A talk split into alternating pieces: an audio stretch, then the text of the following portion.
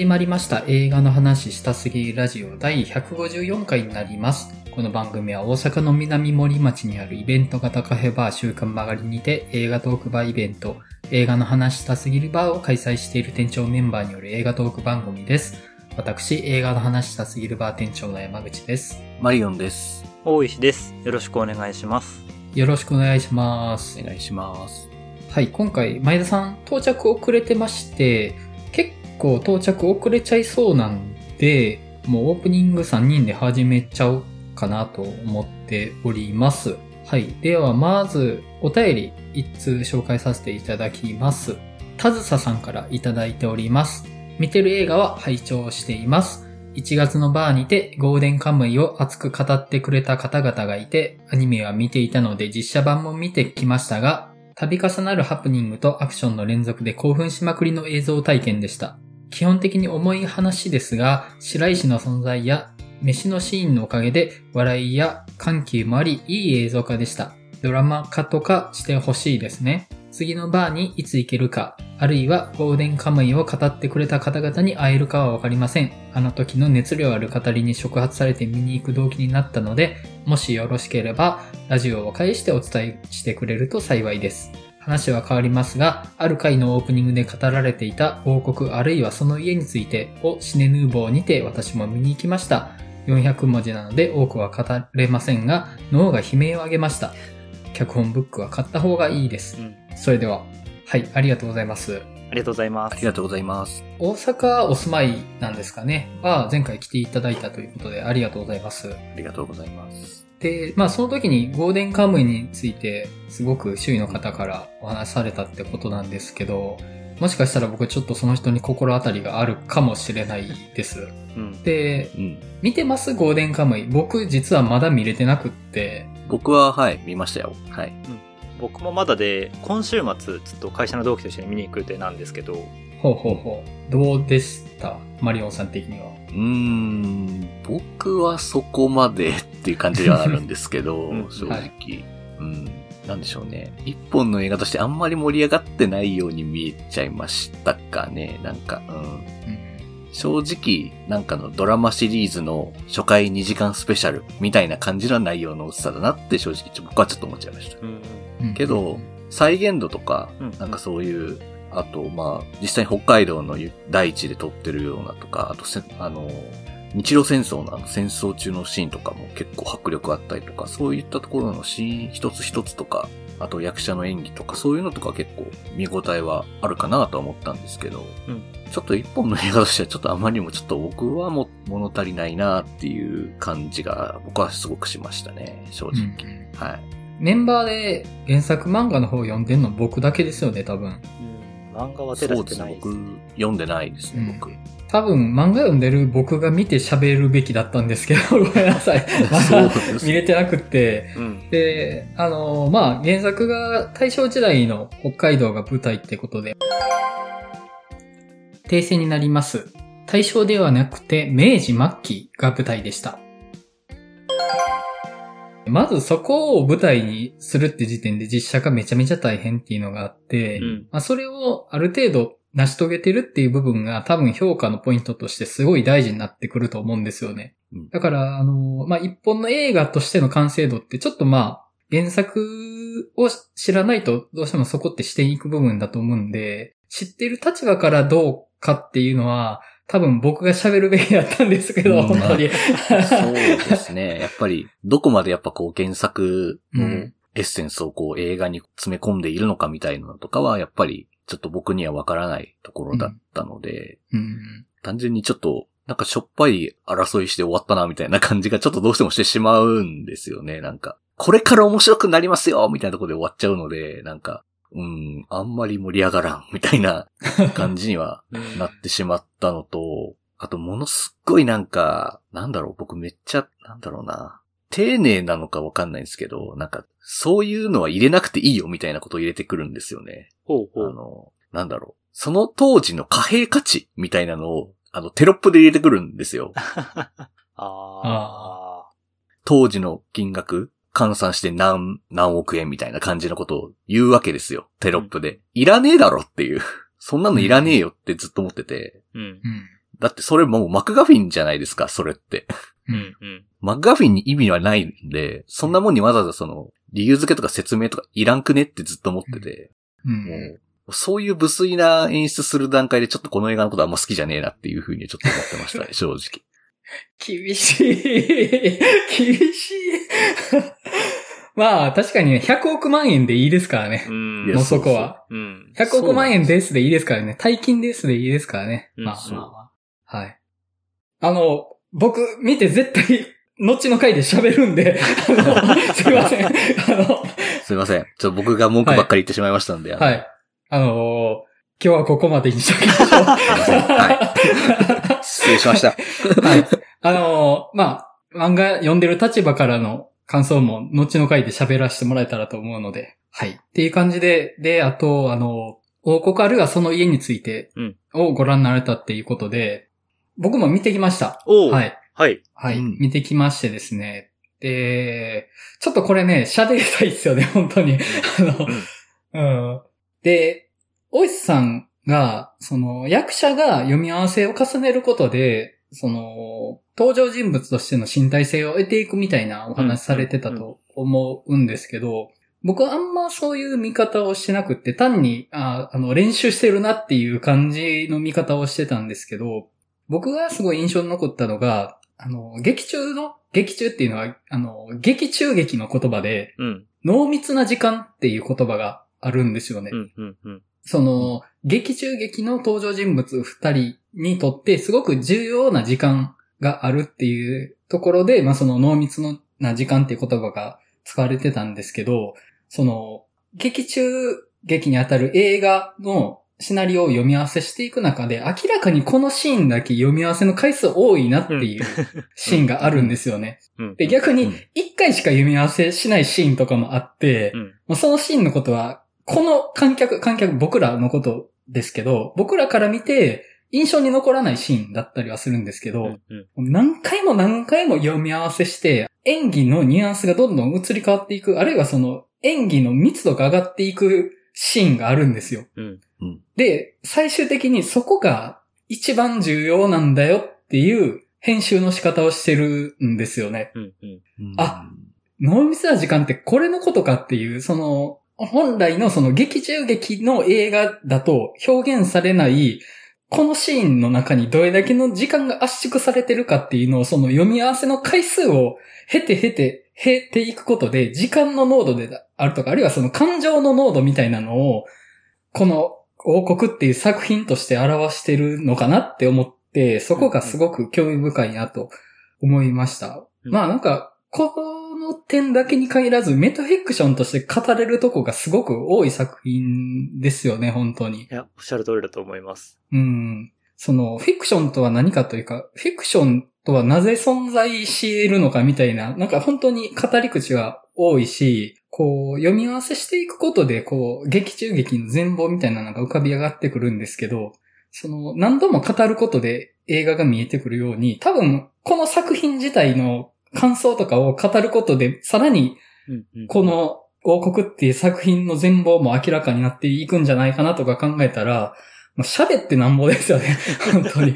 へーそうなんですよ。なんか、まさにその、山口さんおっしゃったように、その、数重ねられていく、とあるシーンが本当になんか、必要に重ねられるんですけど、なんかあれって僕らが映画を一本見た後に、あのシーンのことが忘れられないとか、何度も何度も頭の中で反復することってあるじゃないですか。うん、うん、なんか、それにも近いなって感覚にだんだん見ててなってきて、うん、ううん。ん。その自分にとってまあ映画であったり、まあ映画じゃなくても人生のある瞬間でもいいと思うんですけど、うん。何度も反復しながら意味を変えていくシーンというか、うん瞬間って何かある気がして、おそらくそれが、うん。その山口さんがおっしゃってたような濃密な時間っていうことうん、になるのかなと思って、その、時間って一線的にというか、一方向に不可逆的に流れていくもののはずなんですけど、うん、その記憶とか、あるいはまあ記録の中では、それをこう何度も何度も繰り返すことで、その濃度が増していくってことって、なんか映画を見ながらあるんだなっていうのをちょっとうん、改めてこう提示された感じがあって、うん。そこは僕もすごい共感というか、わかるなと思いながら、うん山口さんのお話聞いてました。うん多分この王国っていう作品自体が、劇中劇として作られてた映画をそのまま出されるより多分面白くなってると思うんですよね。うんうんうんうん。うーん。なんかそこは本当に圧縮された時間とか感情を表現されたものとして見てるっていう感じで、うん。すごい不思議な体験をしたなとはうん思いましたね。うん。で、あと、本作あの、めちゃめちゃ激烈濃厚なユリ映画なんですけど、ああ、うん。えー、はいはいはい。超絶ユリ映画なんですけど、ただね、ちょっとあの、子供が害されるっていう展開があって、もうそれのせいでその文脈で楽しめなくって、うん。子供がひどい目に遭う話はもう、素直には飲み込めないなと思いました。あれがなければ、もう超ユリ映画なんですけどね。本当に。うん。なんか本当いろんな方向で見ることができるし、その、まさに、その山口さんが何回も繰り返されるシーンというふうにおっしゃってた中で暗号って言葉が出てきますけど、うん。そう、そこの、まあ、夫婦という関係と、あとは、うん。ある種のまあ有利的な親友との関係との間での暗号の違いというか、その微妙なやりとりがめちゃくちゃいいので、うん。うん、なんか、この映画見た方いたらぜひお話ししたいです。うん。そう。こう、読み合わせるように喋り合うことでうん、肉付けされていく映画ですからね。間違いなくこの喋ることに本質があるんじゃないかっていうぐらいの映画です。本当、うん、うん、うん。マリオンさん見てください。いや、あのー明日僕行こうかなって思ってて、ちょうど実は。あ、おー。元町映画館でちょっと見に行こうかなって思って。はいはいはい。はい。もう一週間ぐらいしかね、やってないから、やばって思って、すぐ明日、ちょっと仕事早く終わらせて見に行きます。はい。ぜひぜひ。いや、これはね、すごいと思います、本当に。はい。では、我々の近況の話入っていきましょうか。えっ、と、じゃあ、僕からいきます。えー今日のお題作品以外だと、まず、えっ、と、配信で、グリッドマンユニバースうん。見て、うんあと、劇場では、夜明けのすべてをうん見ました。うんで、まあ、グリッドマンユニバースは、ずっと見たい見たいとは言ってたんですけど、まあ、良かったっていう感じですかね。なんかまあ、フィクションに対する向き合い方とかが僕、王国と続けて、二日つ続けてグリッドマンユニバースを見た後に王国を見たので、うん。なんか結構対になって見たんですよね。うん。うん。メタフィクションっていうものに対して。あ、これ、あの、フィクションっていうものの内側から見た話と外側から見た話なのかもしれないな、みたいなことを想像しながら見てました。はい。で、夜明けのすべてなんですけれども、はいこれはね、喋りましょう。これは喋っときましょう。えっと、まず、三宅翔監督作品。うんまあ僕、そんなに触れてないです。結構目を澄ませて、で、初めて映画としては見て、で、映画以外の作品だと、ネットフリックス版呪音ですね。うん。うん。うん。を見てて、ね、稽古の時はとんでもない才能だぞと思ったんですけど、まあ、今回も食らいました。あの、今一番すごい映画監督かなって思いました。うんうんうんもう今一番すごいと思います、僕は。はい。いや、ちょっとね、皆さんどうですか？まあ、僕ももちろん見て、いや、ちょっとこれは、なんていうかな。あんまりないんですけど、その見終わった後これを何かの言葉で表したくないっていう感情に襲われて、うん。その、うん何か一言で例えば優しい映画だとか、傷ついた人たちのケアの映画だみたいな、わかりやすい表にまとめたくねえなっていう。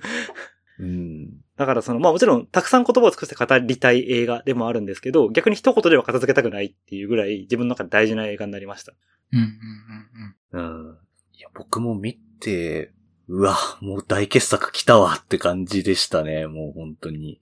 うん。もう本当に優しさとは何かっていう映画でもあって、と同時に、やっぱ僕がいつもなんか言ってるような、こう、人と人との距離感の話でもあるなともすごく思いましたし、なんかやっぱしかもそれをなんかこう、まあ、劇中でも語りますけど、宇宙とか星座のモチーフが今回、ふんだんに使われてる、なんかそこがなんかすごく、なんというか、ドラマチックでさえ思えるというか、うんうんうんなんかもう本当今見てる世界こそが宇宙であり銀河でありっていうのをなんか本当にすごく思いましたね、なんか。うん。もう、しかも見たのがレイトショーだったので、もう見終わったらもうすぐ夜空を見上げたくなりましたよね、なんかね。ううんん、本当に。本当になんか、いろんなことにこう思いを馳せたくなるような映画で、本当に素晴らしかったですね。はい。うん。そうですね。あの、まあ、好きなとこを挙げ出すと結構、キリのない作品なんですけど、多分全貌を一言で言い表して、こういう作品なんでいいですっていうのがすごく難しいし、大井さんのがおっしゃってたように、一言で片付けたくないっていう思いが生まれる映画っていうのは本当にそうなんで、逆に一個一個上げていく方がいいのかなっていう気もするんですけど、やっぱりその生きづらさに対する視線がまずめちゃくちゃいい映画だなとは思いました。で、同じ生きづらさを抱えて、一緒だからお互い頑張っていこうねってならないっていうところがまず一つあって、で、ま、あの、メインの登場人物それぞれ PMS とパニック障害っていう、まあ非常に大変な生きづらさを抱えてるんですけど、その生きづらさは互いに、初めの段階では寄り添おうとしないっていうところ、むしろ冷たく当たるっていうところが、すごくいいなというか大事だなって思いました。うん。変に分かったふりしないというか、うん、やっぱ自分は大変だけど人は大変じゃないよねっていうのってめちゃめちゃ人間あるじゃないですか。自分の生きづらさは人に理解されなくて大変だけど別に自分は他者に対してそこまで解像度の高い見方してないっていうね、あるあるだと思うんです。うんうん。うん。なんかその子が大事だなと思いつつ、そっから先なんですよね、やっぱ本作の良さって。うん。うん、お互い分かり合おうとしないですよねっていう、そっから先を描いてるのが本当にいいなとは思いましたね。うん。うん、それこそそのあの会社自体が、うん、そのみんな何か、まあみんなってわけじゃないですけど、少なくとも描かれてたのはあの社長うん。っていうのは明らかにその一個大きな傷というか、すごいこう、まあ多分人生の底をつき体験みたいなことをしたことがある人だろうなっていうのが描かれていて、うん、で、これよくケアの文脈とかであるんですけど、人生の底つき体験をした人は、そういう同じ底つき体験をした人のことを助けるようになるって結構ある。まあそういう人がケアにの仕事に従事することってめちゃくちゃある話なんですけど、うん、なんかあの会社って多分そういうのが分かった、いるから、そういう人を多分声をしてるところだと思うんですよ。うん、そこが無理にまとまってないというか、うん、なんかすごくあのまとまり方はリアリズムがあるなっていう気がして。うん、うん、そうですね。なんかその感じはすごいわかります。本当にちょっとした描写なんですけど、帰りにみんなでご飯食べに行こっかって言った後、あの、女性社員の人が息子連れてくるっていう話を、する展開があるんですけど、そこで、なんか端っこの席開けといてねみたいな一言かけるとこがあるんですよね。僕あれすごい印象に残ってて、うん、で、その端っこの席開けといてのが何のことなのかなってすごい考えてたんですよ。で、パッと思いつくのが、まあ大人に囲まれたら子供はしんどいだろうから端っこにしておいてとか、あるいはその、タバコ吸うから子供は端っこがいいよねみたいなのもあると思うんですけど、あと、あの、あのお子さん、あの、劇中にも登場してたから、あの、ちょっともしかしたら間違ってるかもしんないけど、例えば左利きだったら端っこの席にしときたいよね、みたいな、そういうのがあるかもしれないですけど、なんかその、その一言だけで、なんかめちゃめちゃ広がるんですよね。その席にそういった気配りがあって、その気配りをできる空間がそこにあるっていうのが、あの一言でむちゃくちゃ広がったなと思って、あの脚本とんでもないなと思うんですよね。なんか、あの、あんまり説明をしないですよね。うん、この登場人物がどういう人でみたいなというか、うん、本当必要最低限だし、その時の行動とかがなんでだったのかとか、あの時あの人はなんであんなことしたったんだろうなとか、うん、あの時は何を思ってたんだろうな、みたいなのが、本当絶妙なところでバスタリと切られててないっていう状態の映画だと思うんですけど、うん。うん、けど逆にそれがすごくやっぱ想像力を豊かにさせるなってすごく思ったし、うん、またその想像力を働かせるっていうことにそのやっぱ優しさの意味ってあるよなっていうのをやっぱすごく映画から感じ取れるっていうのが、本当にやっぱすごいなと思って、例えば松村北斗演じる主人公と、あと同僚の女性の話とかも、外に出て話があるんだけど、以降全く出てこないっていうのは、あ、そういうことかみたいなのとかいろいろやっぱ想像するじゃないですか。とか、まああと彼を気にかけていたかつての職場の上司の、あの時彼はなんで泣いたんだろうなとかっていうところになんかすごく、いろんなことを想像してしまうみたいなのが、なんかすごく本当に豊かだし、なんかそういうことを今自分の中でこう反芻している時にこういろいろこうちょっといろいろ思ってしまってちょっと見ている間ちょっと涙が止まらなくなるみたいなことが、すごく映画を見ていてありましたね。はい。うんあの、松村北斗の元上司の人の表現も僕すごい好きで、まあ、結構なんていうか、ベンチャー寄りの会社感あるじゃないですか。うん。なんかね、そうですよね。で、まあとんでもない残業もしてるじゃないですか。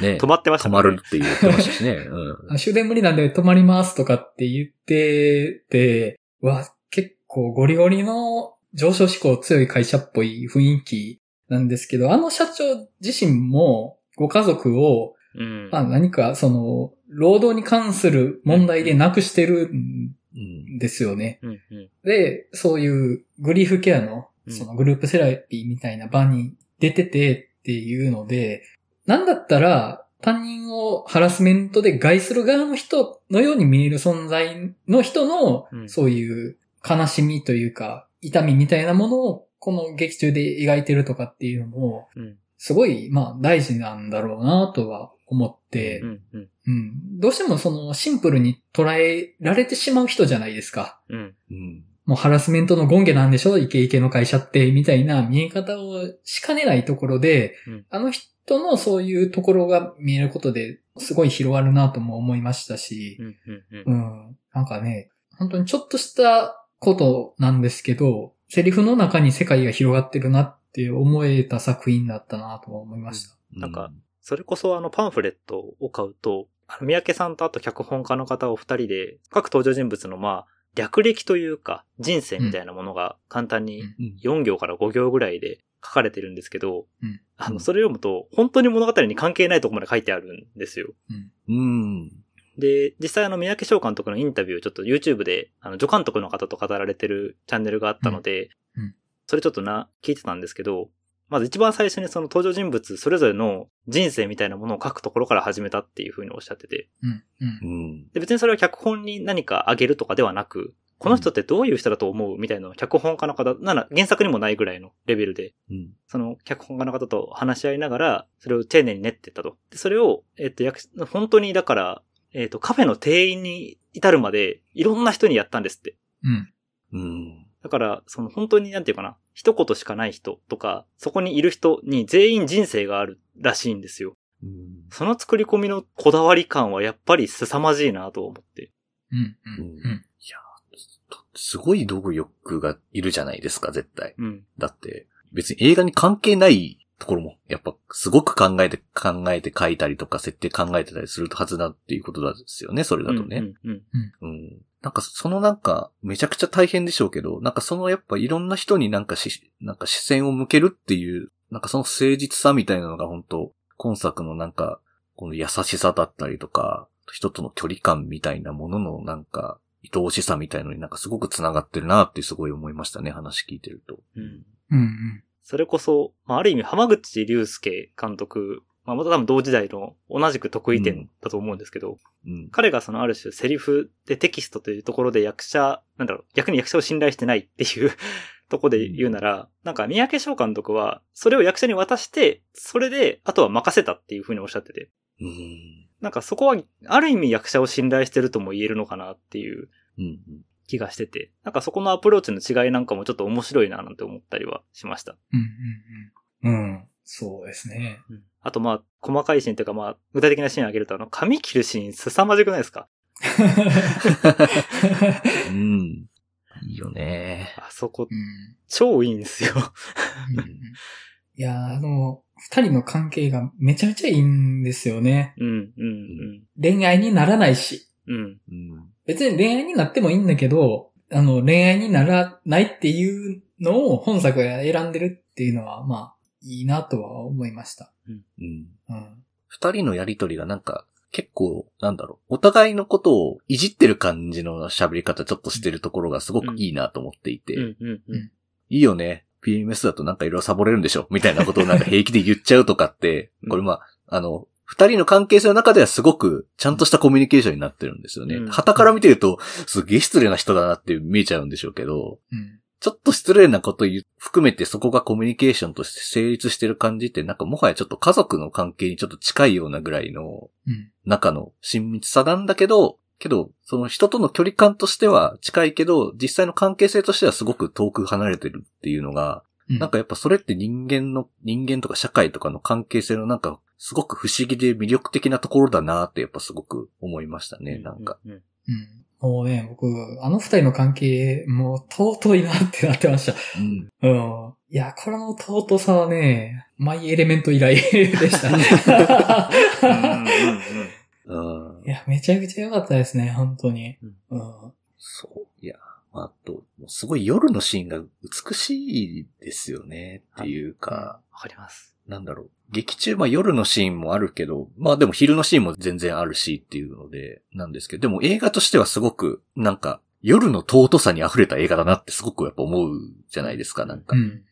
なんか人はやっぱり夜になると何かすごく物思いにふけって、なんかすごくこう、なんだろう、めっちゃ落ち込んだりする自分と冷静な自分とのなんかこう、スレスレをこう、飛ぶような感じの気持ちの穏やかさというか、切なさとかにこう、たどり着くと思うんですけど、なんか全編にわたってその感じがすごく出てて、なんかもう僕の好きな夜性はこれだなってすごく思いました、ね。なんか 夜性ね。わかるな。そううん。僕が求めてる夜性ってこれだよって思って、うんそう。うん。すごく孤独で寂しかったりもするし、うん。すごく、そこでしか、こう、なんか親密になり得ない関係性だってあるし、みたいなの。うん。どっちもがそこにある感じっていうのが、うん。あ、僕、この夜性が大好きだってすごく思いましたね、本当に。うん。その夜のシーンで関連して僕すごいちょっと一個どうしても涙が止まんなくなったシーンがあって、あの、星座についての多分弟さんの録音を聞きながら夜景が映るシーンあったの覚えてます？うん、うん、うん。はい。で、あの夜景もなんていうか、ほとんど実は撮影東京都の大田区で撮られてるんですけど、あの、めちゃくちゃ僕の生活圏なんですよ、あれ。うん。で、あの、大田区の特徴って高いビルがないんですよ。あの、低いアパートと坂。で、なのでその夜景って、要は高いこうビルがこう並んでる夜景じゃなくて、まちまち、人の住んでる低い家が立ち並んでいる夜景なんですよね。うん、で、それに星空の解説がくっついてくるってなると、ああ、そっか、ここに暮らしてる生活一個一個が星なんだってうん、うん。思って、で、その星同士がもちろん一緒に依存し合っていないんだけど、時々近づいて、まさに星座のように繋がっているんだっていうことをちょっとなんか感じてしまって、そこになんか、まあ、自分の知ってる風景だからっていうのもちょっと重なって涙が止まんなくなっちゃって、う。うんん。なんかなんて詩的な表現なんだろうと思って。そうですよね。いや、僕もやっぱそ、一応レイトショーで見たって話したんですけど、あの、やっぱ神戸ぐらい、神戸で見たんですけど、やっぱ明るい街なんで、やっぱりこう、夜空を見上げてやっぱ星ってあんま見えないんですよね、やっぱね。うんうん。けどやっぱりこう、あんま見えないよなって思って、ふと目線を下げると、やっぱそこにはいろんな人がいて、そこにいっぱい光があってって、あ、ここに宇宙があるじゃんってやっぱ思いますもんね、やっぱり。うん。うん。なんかすごくやっぱり、もうこのままちょっとしばらく家に帰らないで夜の街を散歩したいなってぐらいやっぱ思いますもん、本当に。あの映画見終わった後、本当に。うん。うん。さっきマリオンさんが夜性っていう言葉を使われてたんですけど、本作、ラストで扱われる題材がプラネタリウムじゃないですか。うん。でプラネタリウムって夜そのものじゃなくて、人間が解釈した夜ですよね。うん。うん。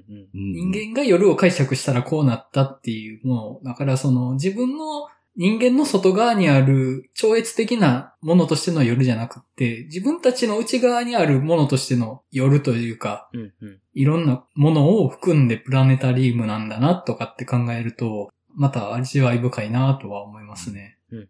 うんいやもう喋り出したら止まらないですよね。なんかね、もう もうこの回でいいのではっていう感じがそれで喋りたくなっちゃうんですけど。うんあと僕見ながらずっとなんか目が泳いじゃうんですけど、主人公のことにあんま目、もちろん目は言ってるんですけど、それ以上になんか外のなんか雑音だったりとか、うん。うん。ただ横をこう通り過ぎるだけの人に結構目が行くんですよね。うん。うん。なんかまあそれは前作の稽古でもまあちょっとそういう感じはあったと思うんですけど、なんか、あ、人ってやっぱいっぱいいるなってなんかすごく感じるみたいなの瞬間がなんか結構あるなっていうのは今作も見ていてすごく思って、うんしかもそれをなんか結構さらっとやってるのがなんかすごいなって思うんですよね。うん。うん。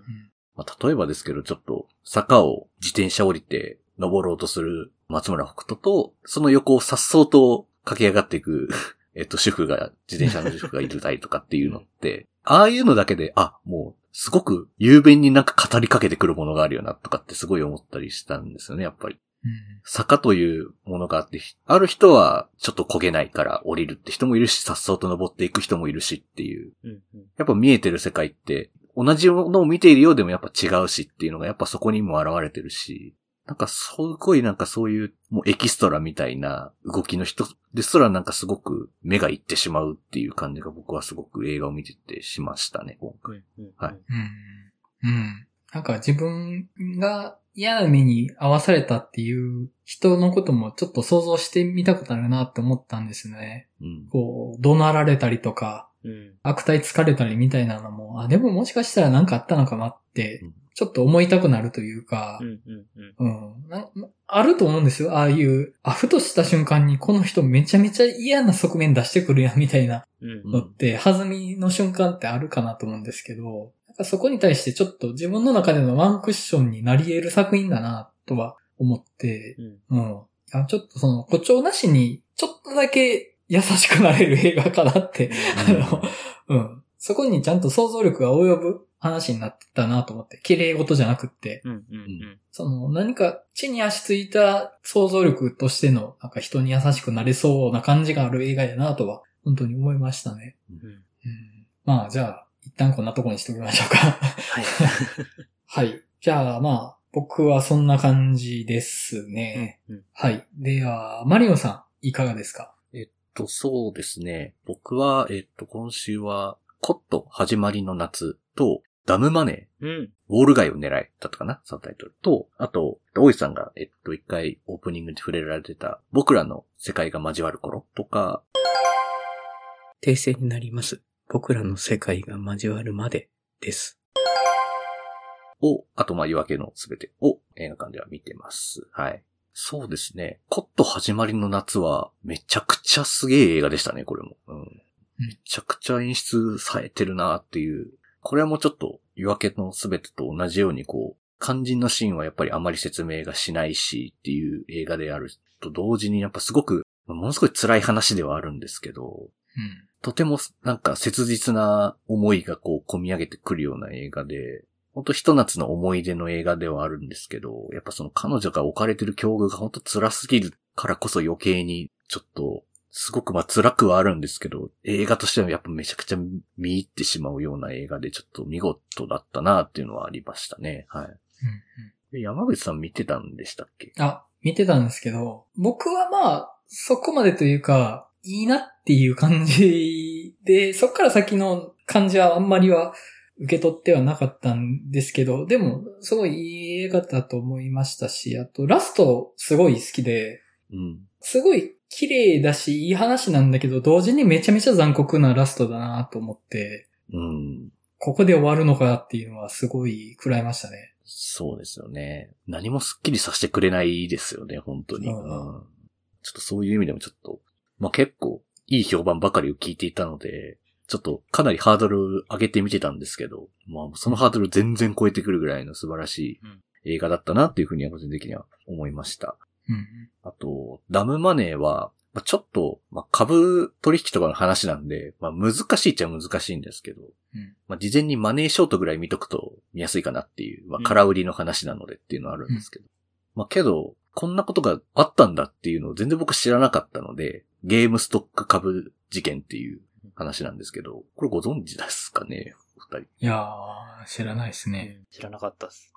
ね僕も全然知らなかったんですけど、まあ、単純な話、まあ、すっげえシンプルに言ったら、あの、いわゆるなんか、大金持ちとか、投資ファンドとかの思惑を打ち負かしたのが、いわゆる僕らみたいな一般庶民の株取引の面々が、もうもはやムーブメントと化してゲームストック株の値を釣り上げるような事態になったみたいな話なんですけど、うん。なんかそれを結構テンポよく見せていく話で、うん、すごく、しかも結構コロナ禍の話なので、なんか結構、ああ、こんな感じだったな、みたいな、本当になんか医療関係者とかの人も出てきたりとかするし、なんか見ていてすごく、こんな事件が本当にあったんだっていうのがすごく面白かったですね、これ。はい。で、あと、僕らの世界が交わるまでいやもう、めっちゃくちゃこれも大好きでしたね、本当に。う んうん。もう痛い、痛い話として100点っていう。本当に痛い人たちだなっていうのが、最高でしたね、もう。いやもう、痛々しいわ。もう、好きな子の相手の前で、やっぱ、初手フォロワー何人ですっていう自慢をするのは本当良くねえなっていう感じですし、ダメでしょ、それっていうね、とか。あとね、もう、いくらね、息子が思い通りいかないからってね、こう、別の、なんか、別のお子さんにその自分のそのなんか理想を固くしようとするお母さんもちょっとどうよみたいな感じでちょっと暴走しちゃって痛々しくってもう、もうこの人たちって感じがね、もうすごい愛おしくて最高でした。これちょっともう、あ、ベスト入れたいな、ぐらいの結構好きな、もう好きな痛々しさって感じですね、本当に。うんもうこういう痛々しさをめでていたいっていうか、もうわかるわって感じがね、すごいしちゃって、すごい良かったですね、これ。はい。で、あとうん、映画じゃないんですけど、最近アニメで、ハズビンホテルへようこそっていうアニメを見たんですけど、はいはいはいはい。名前だけは。はい。まあ、アアメリカのカートゥーンうんなんですけど、まあ、結構、インディーズで人気だったアニメが、こう、ようやくこう、アマゾンプライムで大々的にこう配信されて、こう、みんなどっぷりハマっちゃってる人はめっちゃハマっちゃってるみたいな感じのアニメシリーズで、で僕もまんまとハマってしまったんですけどストーリーが地獄の話なんですよね、これね。うん、で、主人公が地獄のお姫様みたいな人なんですよ。地獄を作ったルシファーの娘なので、うんのチャーリーがホテルを経営してて、で、彼女は何がしたいかっていうと、そのホテルで地獄に住む住人を改心させて天国に導こうっていうふうに考えてる人なんですよ。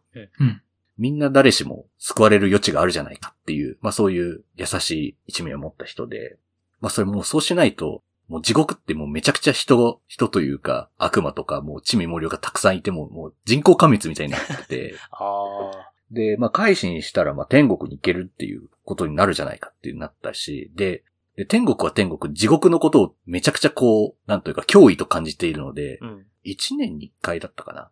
人口整理という名の大殺戮を天使が地獄に赴いてやっていくっていうような世界観なんですよ。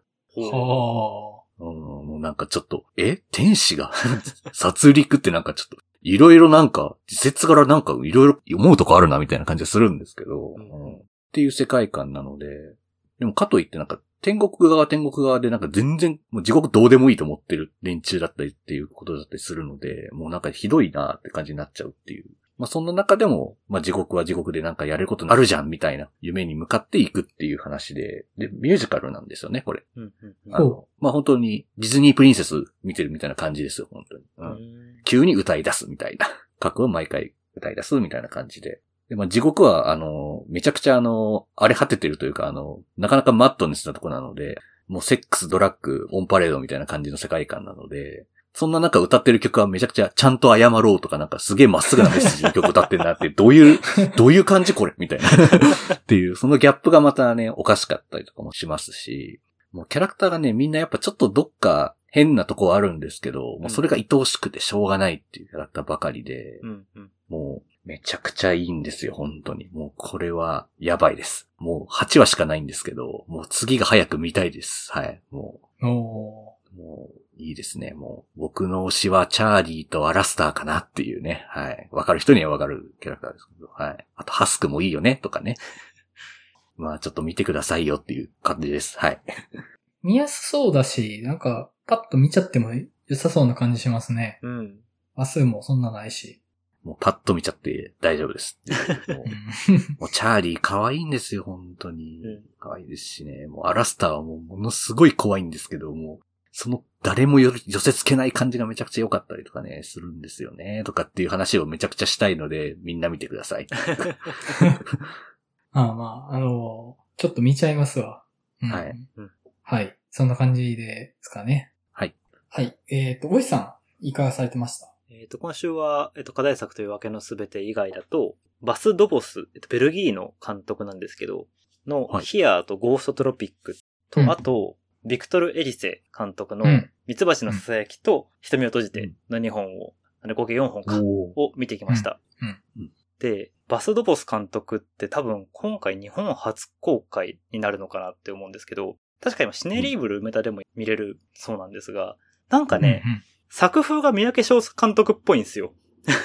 へえ。あの、人の解像度っていうわけではそうじゃないですけど、なんとなくその稽古の時のその空気を映す感じというか、その場の空気の匂いが漂ってくる感じが、すごい三宅翔監督的な匂いがするなって感じがして、えっ、と、めちゃくちゃ良かったです。特にヒア、僕はゴーストトロピックはめちゃくちゃ好きなんですけど、うんうんあるおばあさん、えっと、ベルギーで移民だな？移民のおばあさんが、仕事終わり、夜勤の仕事終わりで寝過ごしちゃって終電で、終電の駅まで着いちゃったと。うんで、その駅から家に歩いて帰るまでの話なんですけど、ほう。うん。その歩いて帰る中で、道行く人とかいろんな人とこう話していくっていう、ただ本当にそれだけの、そのおばあさんの旅路をカメラがずっと追っていくみたいな、うん。そういう映画なんですけど、なんか一個一個のショットが、まあ、すごくて。うんうん。まさにその、夜明けのすべての、さっきマリオンさんが夜の話をされてましたけど、ゴーストトロピックもだから真夜中の話なんですよね。まあむしろ夜夜から夜明けにかけてまでの話で、その中で、ほんとちっちゃい旅っちゃ旅だけど、偶然閉店間際のコンビニに入ったらコンビニのお姉さんが、じゃあ近くまで乗せてあげようかって言ったりとか、うん。あとは急に気になってその、その日がめちゃくちゃ寒い日だっていうことらしいんですけど、そのホームレスのおじいさんが寝てるところに、でもこのままだと投資しちゃうかもしれないって言って救急車突然呼んでみたりとか、多分この人普段ならそんなこと絶対しないけど、今日はなぜかやってるみたいな、そういう夜の話なので、うん。なんかそれうをん、その人のその人生のちょっとした得意点を眺めるって意味でめちゃくちゃいいですね。で、この映画そのオープニングがすごい印象的で、オープニングとエンディングがある種対になるんですけど、うん。えっ、と、その人が、まあ、要は、えっと、母親で、えっ、と、娘が一人いると。まあ、父がいるかどうかはちょっとわかんない。父というか、あの、夫がいるかどうかはわかんないんですが、あの、冒頭めちゃくちゃ長回しで、その人の部屋であろうものがずっと映されるんですようん。で、映されて、彼女が、のセリフがモノローグが流れてくるんですけど、これが私の全てって言うんですよ。これが私の生活の全てと。うんうんだからちょっとなんかシャンタル・アケルマンっぽい感じもありつつ、うん。うん。でもなんかそこから、その、なんていうか、閉じられた部屋っていうものが、彼女の生活の全てだったのが、その夜になって急に世界が開ける感じが、要はルーティンから外れる感じっていうのが、すごくポジティブに描かれていて、そこもすごい、フェミニズム映画的な文脈でもすごいいいなって思いました。うん。うん。あの、もし、すごい地味な映画やったら地味な映画なんですけど、お好きな方は絶対お好きだと思います。うんうん。全然知らない監督だったんですけど、結構、見てる人の評判はめちゃくちゃいいのが流れてくるので、ちょっと気になってはいたんですけど、うんうんうん。すごいな、それは。で、あと、あの、ビクトリア・エリセなんですけど、あの、ミツバチの囁きを僕今回初めて見て、まずそれは、まあ、めちゃくちゃすごいですね。やっぱり前回マリオンさんもおっしゃってましたけど、うんその一個一個の絵の細部まで魂がこもってるというか、うんなんかどこ切り取っても絵画になるって、まあ、よく映画の褒め言葉でありますけど、ミツバチの囁きは本当にそうだなと思って、うん。うん。で、かつそこに、あの、ミツバチというものに託されたであろうメッセージ性というか、そのスペイン内戦の話の中で、圧政に、圧政というか、ある種、人がこう、思想が割れてしまった状態、うん思想が割れて心のコミュニケーションが取れなくなった状態の中でも、生活をしなきゃいけないっていうのを、社会性昆虫のミツバチになぞらえているところとかも、すごい、うまいなと思いましたし、あとやっぱ、主人公すごいですね、あの、アナちゃん。うん、うん、うん、うん。ねなんかもう、吸い込まれるよね、なんかね。そう、あの、大きい目。うん。で、彼女が、まあ、ある種、フランケンシュタインと遭遇するシーンあるじゃないですか。はい、はい。あれ、彼女の中では多分あれ本当にあったんだろうなと思って。うん。いや、そうやろうなっていうか、めちゃくちゃシンパシー感じるよなっていううん、感。じの表現としてなんか、ちょっとハッとさせられたよね、見てて。うんそうなんですよ。で、かつ、そこでこう、打ち震えてるじゃないですか。やっぱり怖いから。うん、うん、うん。その一個一個の彼女の動きっていうのがリアリズムだなと思って。なんかほぼドキュメンタリーと言ってもいいようなうん、うん、ううんん。なんかそんな、めちゃくちゃすごい映画だなと思いました。で、えっと、一方で瞳を閉じての方なんですけど、これも僕も、あの、実は2回目なんですよ。一ほ回試写で見させてもらってて、ただ試写で一回見た時にはちょっとあんまりうまく読み取れなかったんで、今回もう一回見に行ったんですけど、うん筋を捉えた上でもう一回見ると、すごい面白かったです。お話としては、90年代に映画監督が、と、ある主演の男が主演になる映画を撮ってたんですけど、その男が映画の撮影中に行方不明になってしまうと。うんうんで、結局そこから行方をくらまして、で、2012年まで時は進むんですけど、まあ彼はもう映画監督を引退していて、で、その引退した彼が、まあドキュメンタリー番組未解決事件みたいなところに呼ばれて、で、その主演俳優、本当にどこ行ったんでしょうねみたいなうん番組を撮るんですけど、うんなんていうか、その、基本的にはもう本当に会話劇だけなんですよね。だから、ミツバチの囁きの時の絵の力みたいなのは実はあんまりないんですよ、この映画。うんうん結構誠実な会話劇なんですけど、なんか、その、目線のやりとりというか、微細な表情であったり、目のやりとり、時々それが、その、急にカメラがグッとアップになって、俳優の顔を映すんですけど、うん。なんかその緊張感というか、みたいなものがすごい漂ってる、終始ずっと漂ってるような映画で、うん。それだけでめちゃくちゃ面白いっていう。うんで、お話としてはだから、監督がもう、要は行方不明になってしまった彼を、12年ぶりにちょっと探してみようって話になっていくとうんうん。いう形になるんですけど、ある種そこは本当ネタバレができないところなんで、あえて伏せますが、そのラスト、とある理由で映画を見ようって話になるんですよ。その12年前に撮ったうん、彼が失踪した、でも撮りためてたそのシーンというのが2つあってうん、で、冒頭にその、えっ、と、最初のシーンと最後のシーンを撮ってて、で最初のシーンだけは冒頭に僕らも見てるんですね。うん。で、ラストのシーンっていうのが、えっ、と、一応最後に流れるんですよ。うんで、実はその二つっていうのが、えっ、と、物語全体の、えっ、と、流れと結構交互してるんですよ。うん。内容とで、そのラスト、映画を通して、こちらに向けてくる視線みたいなものが、とにかく、こっちを指してくるような感じがあって、うん。めちゃくちゃすごい映画だなって思いました。うんうん。あ、で、ちなみに、このパンフレットが、もう買ったんですけど、このパンフレットの中に、浜口竜介、深田浩二、三宅翔っていう3人の対談が載ってます。やばい。やばいですよね。ビッグスリーすぎる。もうその映画見てないけど、その対談が読みたいわって感じ。そう見に行く予定ですけど、うわ、すご。そう。この3人のビクトル・エリセ感というか、まあ、瞳を閉じて表が見れるので、パンフレットもぜひぜひおすすめです。やばい。いや、あやばいっすね。なんか、すごい情報最後に来たな。パンフレット買い行こう。ぜひ。はい。今週こんな感じです。はい。前田さんが到着されました。お疲れ様です。お疲れ様です。お疲れ様です。もう、あの、め、めちゃめちゃ喋ってました。めっはいちゃ喋ってましたよね。はい。しかも、はいあの、全然本編ちゃうやんと思いました。あ、本編入ってないですよ。そうです。これ本編じゃないですよ、これ。あの、1時間ぐらいアイドリングしてたんで、あの、もう、肩だいぶ温まってるんですけど、前田さんもちょっと肩温めたいと思うんで、前田さんの近況があっていいですか、えーっと、私は、袋、うん、うん、うん。お、はいはいはい。袋を見ました。袋を見られた方いらっしゃいますか？見てないですね。見てないですまだ。見れてないっす。袋、面白かったです。へーあの、うん。もうさすがの韓国のサスペンスっていう感じで。うん。うんでもほんまにもうあの、何も、まあ前情報なしでというか、なんていうんですかね。多分、まあ劇場で見ても、劇場で見れなかったとしても、いつ見ても面白い作品だと思うので、うん、う。うんん。うん。はい。ぜひ見てくださいっていうのと、うんあと、配信でなんですけど、うんそれがいる森を見ました。おー。あほうほう。あ、はい。はいはいはい。あなんか話題にすごいなってたんですけど、公開当時から。はい。はい。なんかちょっとその、波に乗り遅れた感があって、はい。あの、置いてたんですけど、はい。いや、ほんとなんでこれを劇場で見なかったのかって、めっちゃ後悔しましたね。おー。それはどういう意味ですか？いや、これは2000円払って、はい。あの、見るべき映画やなと思いました。それはどういう意味ですかあ。どういう意味だって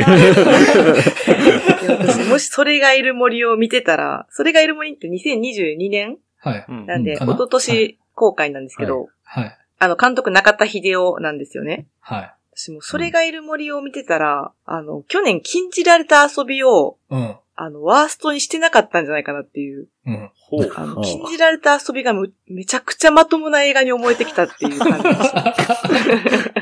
やっぱり悪い方向じゃないかっていう。でも本当にこれは、もうあの、時を戻せるなら、もう何人かで、劇場で、うん、うん。もう何も知らずに見て、もうとことん、あの、なんていうんですかね、語るというか、うんとことんみんなで話したいっていう。うん。いや、ほんと見てください、今からでも。お願いします。もう私からのお願いなんで見てください、皆さん。それがいる森を。聞いてる人も。ですって。見てくださいっていう。いや、結構ネタバレ食らってはいたんですけど、実は。うん、うん、うん。うん。いや、でもなんかもう上回ってくるというか、うん。下回ってくるというか。いや、これはね、本当にちょっとね、あの、話題として、ちょっと取り上げとくべきやってなって、もうめちゃくちゃ後悔しましたね。うん。やっぱそういうのにも踏み込んでいかんとダメですよね。番組的にも。いや、中田秀夫ちょっとね、あの、なんてぶっちぎってますね、最近。ちょっと、中田秀夫特集組みたいぐらいですもん。どういう意味だって。もう、もはや、去年ね、あの、みんなの歌やりましたけど、みんなの歌、ウェルメイドやなって、感触ですもん。前田さんの話聞いてたら。うん。うんよくできてたわって。僕、だいぶそうなんです怒ってたけど、あの時。あの そうなんですよ。いや、いやでもなんか、それがいる森はなんか怒るとかじゃないんですよ、もう。なんて言うんだろう。ただただこう後悔、自分が これを逃してしまったことに対する後悔がすごくて。いや、もう次中田秀夫監督来たらもう絶対劇場に毎回見に行こうと思いましたね、私は。そうですね。ちゃんとお金払っうて、ん。こう、いや、まあ、ただやからダメージ少なかったなとかじゃなくって、もうそういう受け身を取らずに、自分は全部これを食らうんだっていう、2000円払ってるんだぞっていうそうなんです思いで、劇場を出れるようにね。いや、もうポイントとしては、もうレイトショーとかでもなくて2000円払いたいですから、私は。2000円払いたいの？ウェビチケとかそういうのを使わずにうん、2000円払って見るっていう。それぐらい、ちなみにその中田秀夫監督今年はスマホを落としただけなのにファイナルハッキングゲームというやつが、スマホを落としただけなのにもね、大概、大概の作品ですけどあ、れ、大概でしたね。うん。見見ましたけどね。大概でしたね、本大概でしたけど、やっぱ、やっぱねうん、食らいついていかなあかんなと思いましたね。ちょっと、はい、抜けてたなと思って反省しました。抜けてましたか？抜けてました。はいもう清水隆ばっかりに聞い取られて、はいちょっと中田秀夫のことをおろそかにしてしまったことを反省しました。ちょっと、あの、ちゃんとそういうとこも拾っていきましょう、今度は。うん。はい。はいそん。な感じです。そんな感じですね。はい。えー、では、テーマトーク入っていきたいと思います。